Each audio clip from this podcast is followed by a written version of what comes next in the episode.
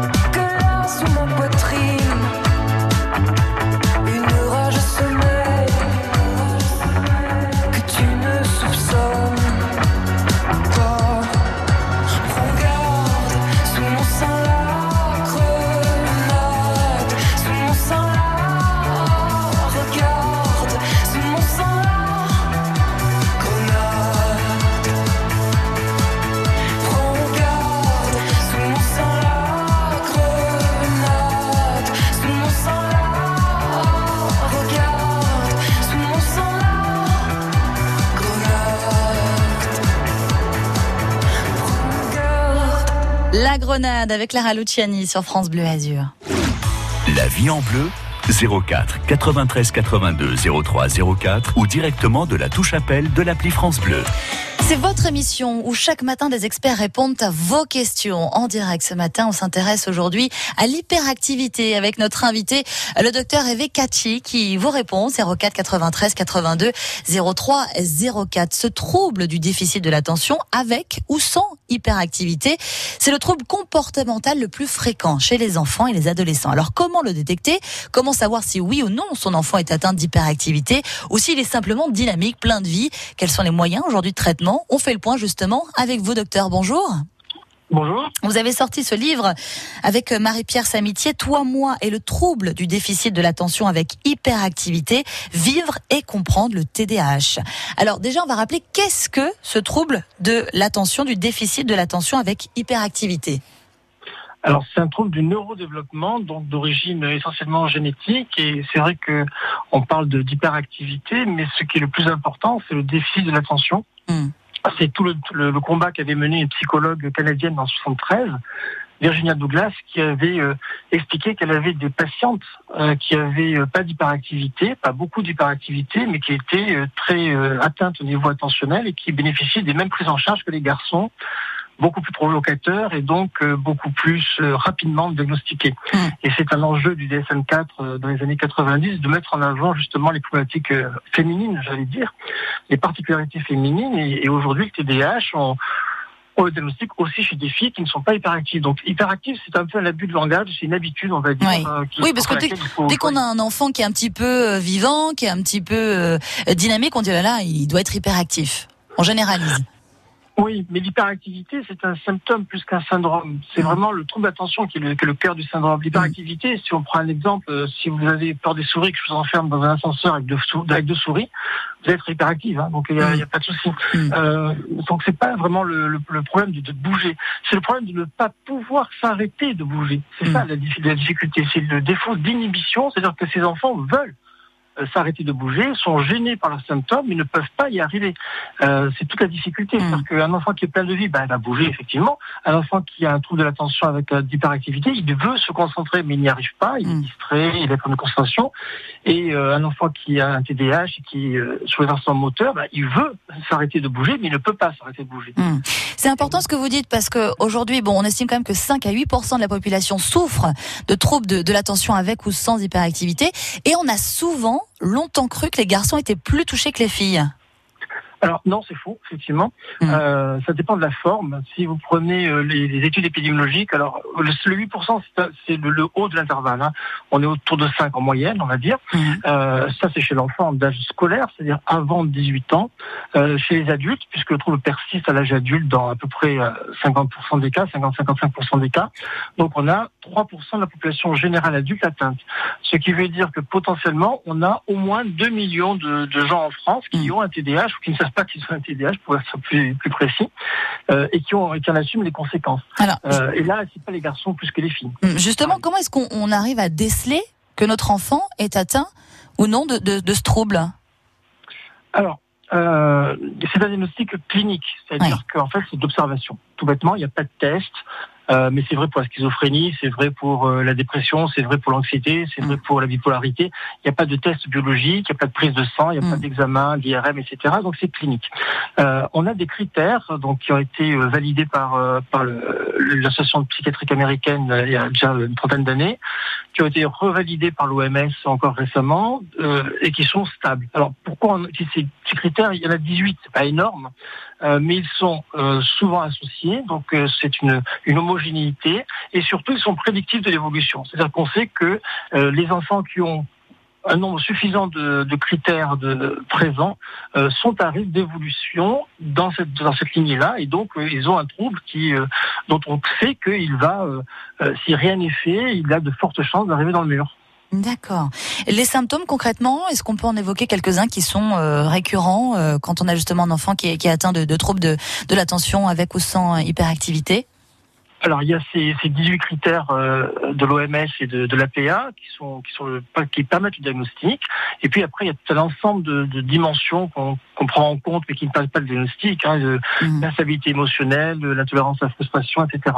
Si on revient sur les, les critères euh, cardinaux, comme on dit, hein, donc Mhm. les 18, au niveau attentionnel, ce sont des enfants qui ont du mal à aller au bout d'une chose, qui Mhm. commencent plusieurs choses et qui ne terminent pas, euh, qui sont facilement distraits par euh, quelque chose qui se passe autour d'eux, ou même par une idée qui leur vient dans la tête, euh, qui ont du mal à démarrer, ça c'est la procrastination, qui ont du mal à, qui se sentent souvent euh, submergés par les devoirs, par le travail, alors qu'il n'y a pas grand chose à faire, mais ils se sentent incapables de, de, de faire les choses. D'accord. Ça, c'est au niveau attentionnel.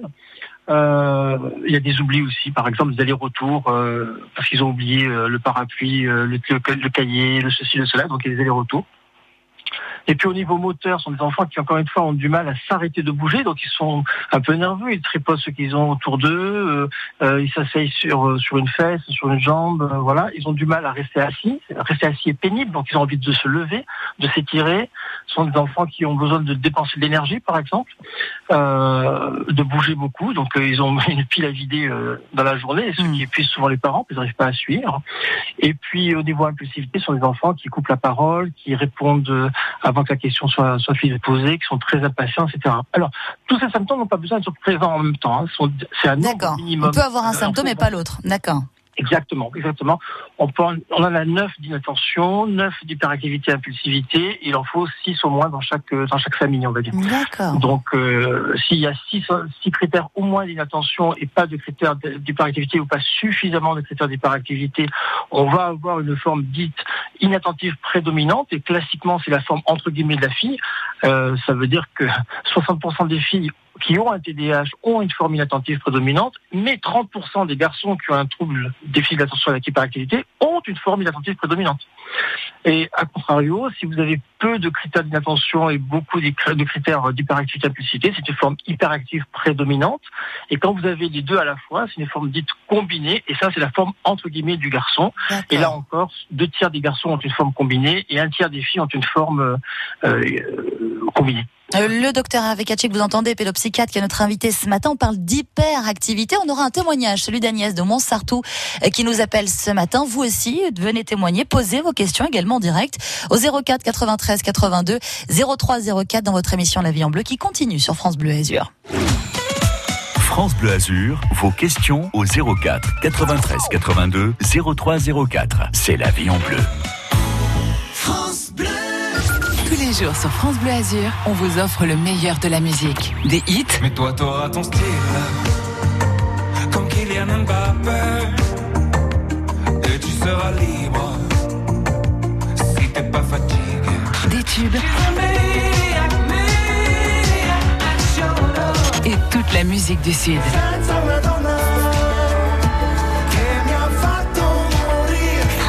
Des tops, des tubes, des hits, tous les jours, toute la journée sur France Bleu Azur. Quand vous écoutez ça, Classic Rock. Quand vous montez le son avec ça, Classic Rock. Ou quand vous remuez la tête sur ça.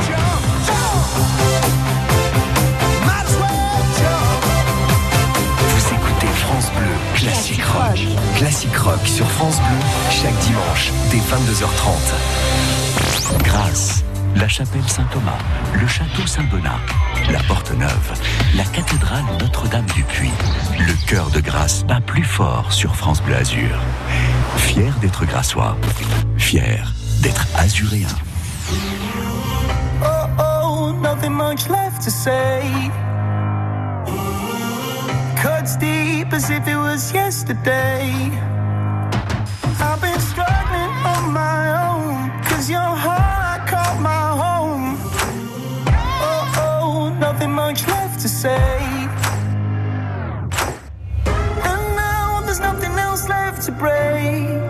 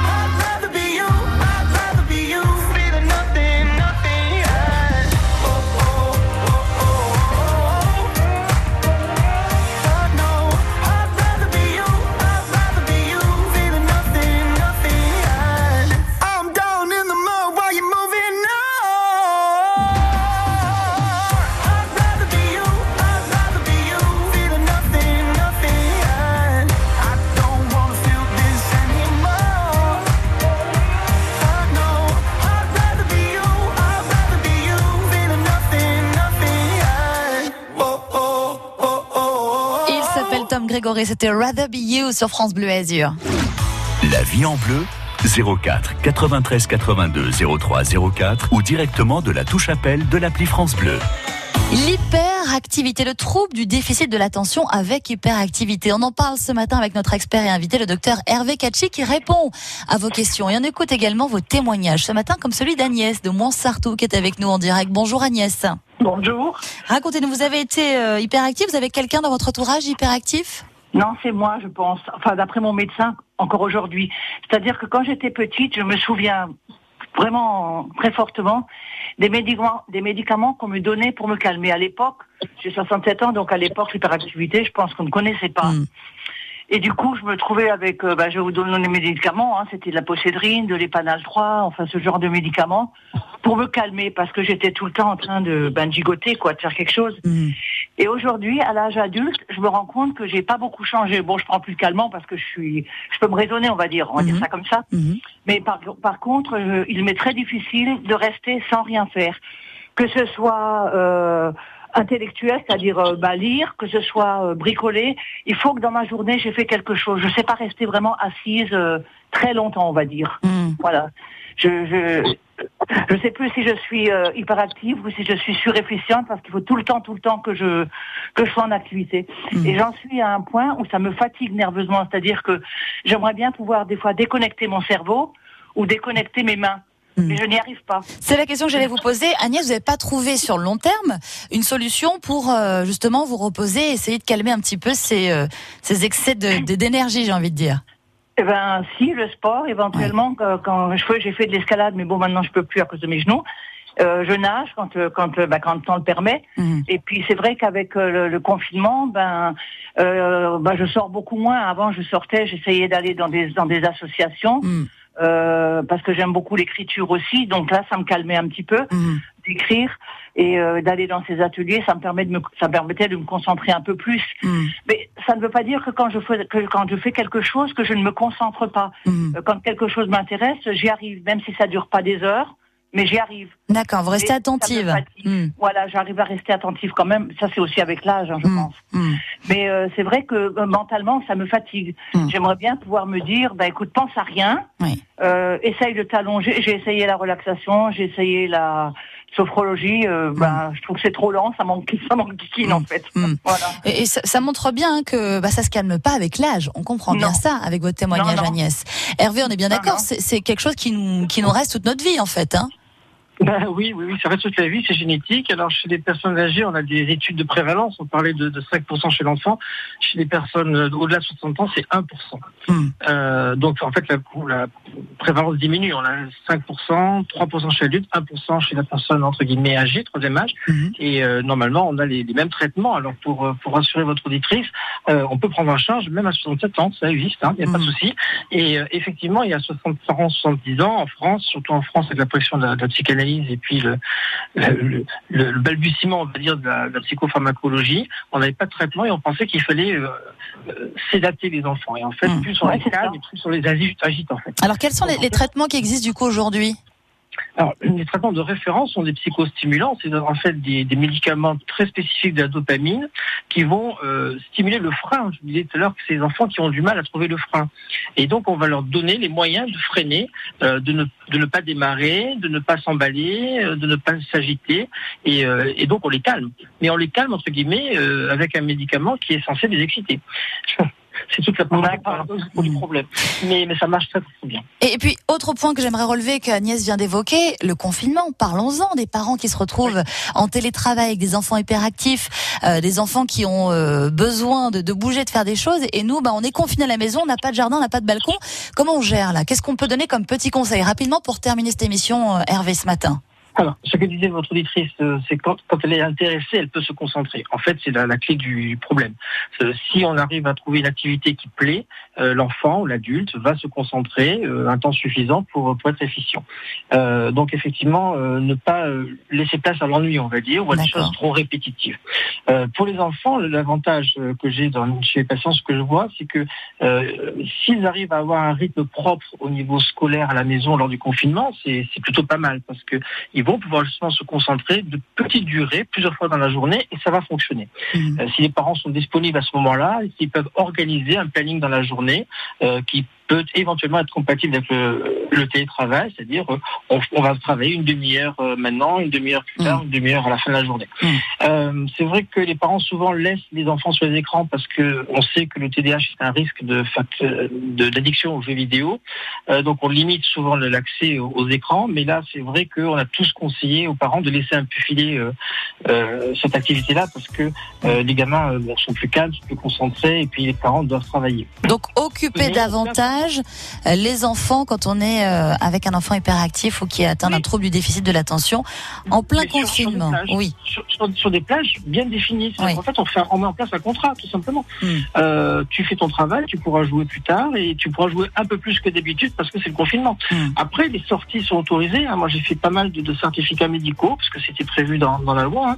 hein. Pour des enfants très très agités, des fois on a des fratries. Quand vous avez deux, trois enfants hyperactifs agités à la maison, ça devient un enfer, surtout s'il n'y a pas de balcon et que cet appartement est petit. Euh, donc, on avait la possibilité, euh, nous les médecins, de faire un, certificat pour autoriser des sorties plus longues et plus fréquentes dans la journée. C'est bon à Euh, savoir quand on a un enfant qu'on on a un enfant qu'on doit dépenser à l'extérieur. Hervé, on- le temps nous manque malheureusement, mais merci mille fois de nous avoir rappelé ce que c'était, parce que parfois des personnes qui ont des enfants un petit peu plus dynamiques peuvent se dire, bah oui, ce serait bien aussi d'aller consulter, voir ce qu'on peut faire pour essayer de, de calmer un petit peu euh, ce tempérament. Merci beaucoup Hervé Catchy. Je rappelle que vous avez sorti ce livre, Toi, moi et le trouble du déficit de l'attention avec hyperactivité, vivre et comprendre le TDAH euh, chez euh, Flammarion, donc un livre à découvrir. Merci euh, d'être venu nous en parler ce matin sur France Bleu dans la vie en bleu. Merci beaucoup Agnès pour votre témoignage ce matin. Matin bonheur avec les notaires du Sud. Retrouvez plus de conseils sur cr-aix-en-provence.notaire.fr.